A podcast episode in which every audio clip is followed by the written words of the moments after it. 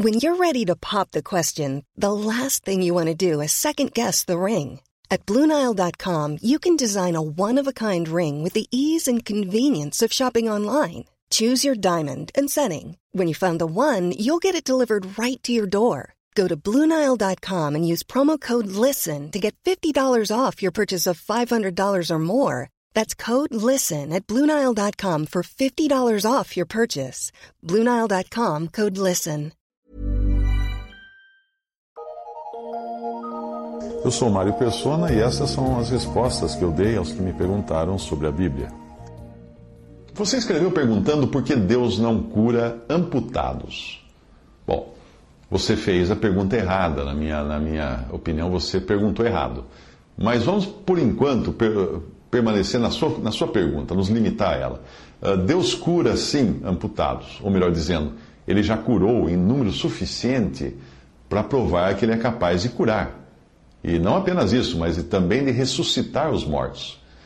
Veja esta passagem: veio ter com ele grandes multidões que traziam coxos, cegos, mudos, aleijados e outros muitos, e os puseram aos pés de Jesus e ele os sarou.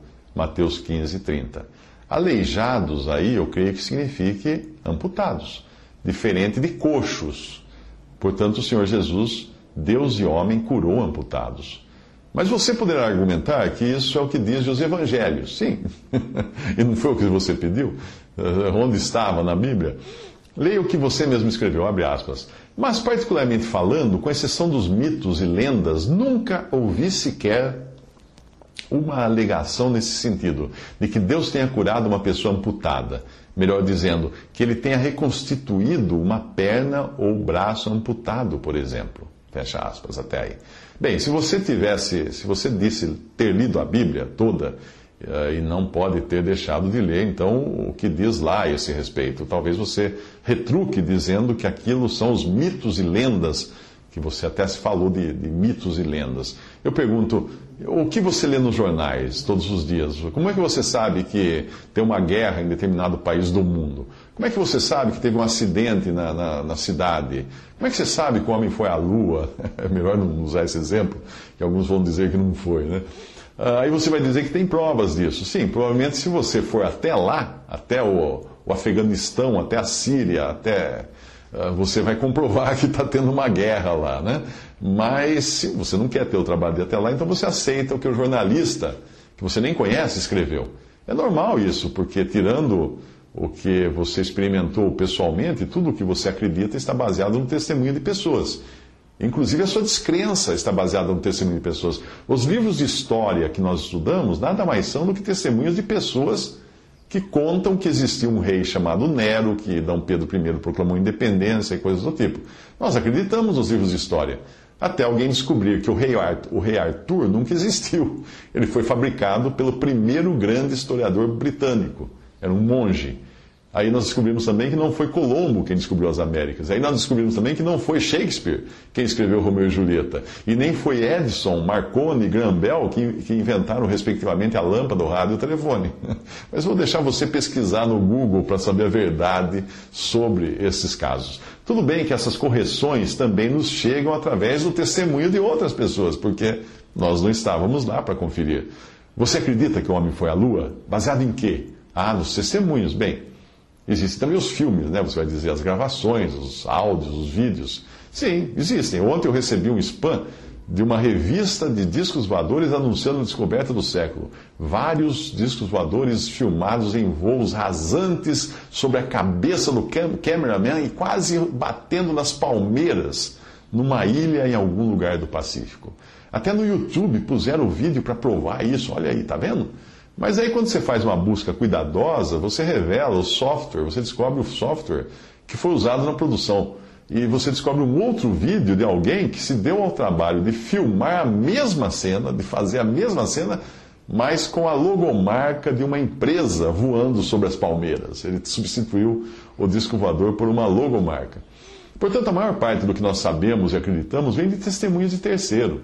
Se você aceita o testemunho de homens que foram inspirados para escrever a Bíblia, então não terá dúvidas de que, de que amputados foram curados. Se você acreditar no testemunho da NASA, então não terá dúvidas de que o homem foi à Lua. embora muita gente não acredite. Uh, então você escreve, abre aspas, de fato, se Deus realmente quisesse curar amputados e tivesse poder para isso, Uau! Certamente teria curado uma vez que, segundo a Bíblia, qualidades e motivos nobres não lhe faltam para isso. Na pior das hipóteses, eh, das hipóteses ele teria curado ao menos aleatoriamente ou excepcionalmente como, uma, como uma amostra da sua infinita misericórdia, amor, bondade e justiça. Fecha aspas. Veja a falácia do seu argumento. Primeiro você faz uma proposição de, uh, que a Bíblia já respondeu, mas que você não aceitou a resposta para depois você argumentar, baseado na Bíblia, que Deus é justo, santo, bom. Quem disse a você que Deus é misericordioso? Quem? Quem disse a você que Deus ama? Hum? Quem, quem, disse a você que Deus é, é bom, tem bondade? Quem disse que Ele é justo? Como você pode ter certeza dessa informação que você tem? Você não acha a Bíblia digna de confiança, mas nessa parte você aceitou adotar esses adjetivos bíblicos apenas para contrapor aquele que nega os, os, as coisas que você nega em outra parte da Bíblia. A razão de existirem tantas religiões é justamente essa: os homens selecionam da Bíblia o que lhes convém e descartam o que não entendem ou não convém. Eu poderia fazer uma pergunta semelhante à sua e usar todos os seus argumentos. Eu poderia perguntar: por que Deus não cura os ateus? Sim, na minha concepção, são pessoas às quais falta um membro, falta fé.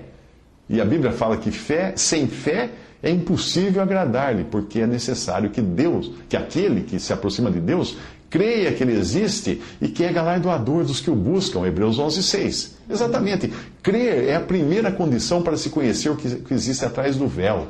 Sem a fé, um cego espiritual não pode enxergar, um paralítico espiritual não pode andar, e alguém que esteja vivendo em, num estado comatoso do ateísmo não pode entender as coisas.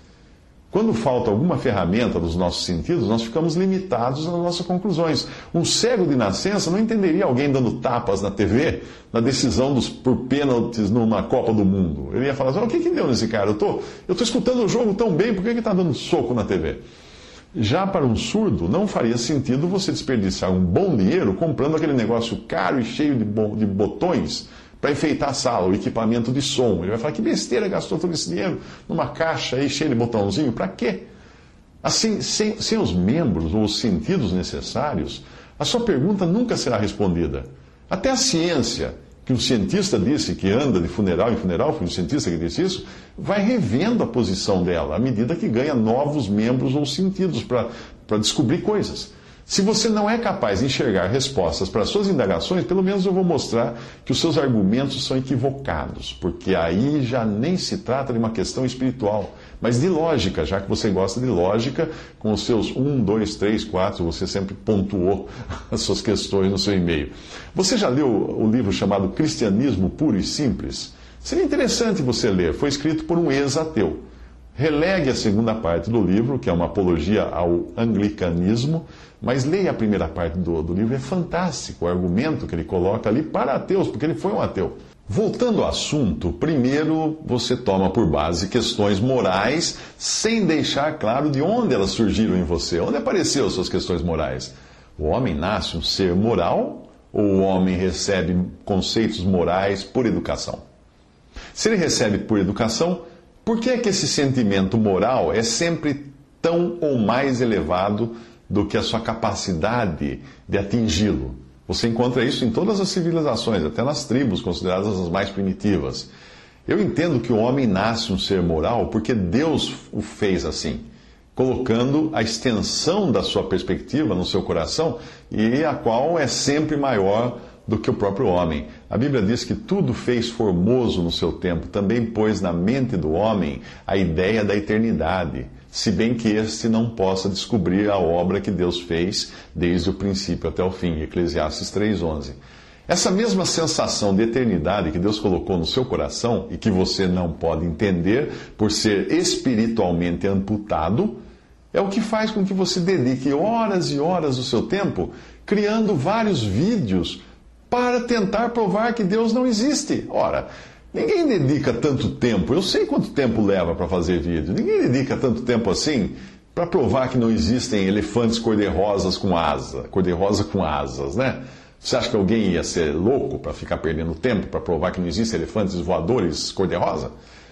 Deus então deve ser muito importante para você, não é? O seu argumento é baseado na velha técnica do vendedor que pergunta: vai levar o amarelo ou o azul? Vai pagar com cheque ou cartão? Essa técnica é usada para fechar a venda e evitar que o cliente descubra que existe uma outra possibilidade, como não comprar, não levar. Aí você coloca assim: primeiro, Deus pode e quer curar. Segundo, Deus pode, mas não quer curar. Terceiro, Deus quer, mas não pode curar. Quarto, Deus não quer e nem pode curar. Ora, aí nós, ah, depois que você determinou para os incautos que leiam o seu argumento de que só existe esse número finito de opções, você passa então a questionar um ser infinito na sua existência, nos seus propósitos e na sua vontade, colocando essas, essa listinha finita de opções. Você não acha muita pretensão sua? Você já olhou para o céu à noite? Tudo bem, com esse ar poluído até fica difícil, né? Mas você sabia que existem estrelas? Instale o Google Earth e veja a opção Sky de viajar pelo espaço. Faça isso. Veja, veja os filmes que tem da, das descobertas das galáxias pelos telescópios que estão no espaço agora. Dê uma olhada naquilo. Nas galáxias, você está vendo apenas parte da criação de Deus, não Deus, que jamais será visto por homem algum a não ser em Jesus, Deus e homem, a forma como Deus se fez conhecer. Mas, caso contrário, nós nem isso teríamos se não fosse Cristo para podermos enxergar algo de Deus em, em, carne e ossos. A Bíblia diz que aquele que possui ele só a imortalidade habita em luz inacessível, a quem nenhum dos homens tem visto nem pode ver, ao qual seja a honra e poder sempre eterno. 1 Timóteo 6,16, falando de Deus no sentido absoluto. Habita na luz inacessível. Ora, você há de concordar que com os membros que você tem, você não vai conseguir alcançar essa luz inacessível, porque ela está fora do espectro acessível, não é mesmo? O que vai além da criação, que é perceptível por nossos sentidos e pela mais avançada tecnologia, nós não vamos conseguir enxergar sem fé, vivenciar sem fé, perceber sem fé. Então você precisa sim desse membro que foi está amputado em você, que é fé. Como alguém que vive em três dimensões poderia entender o que acontece nos céus? Ou aqui, como a Bíblia chama o lugar onde Deus está, acima de todos os céus. Aquele que desceu é também o mesmo que subiu muito acima de todos os céus para cumprir todas as coisas. Efésios 4, 10.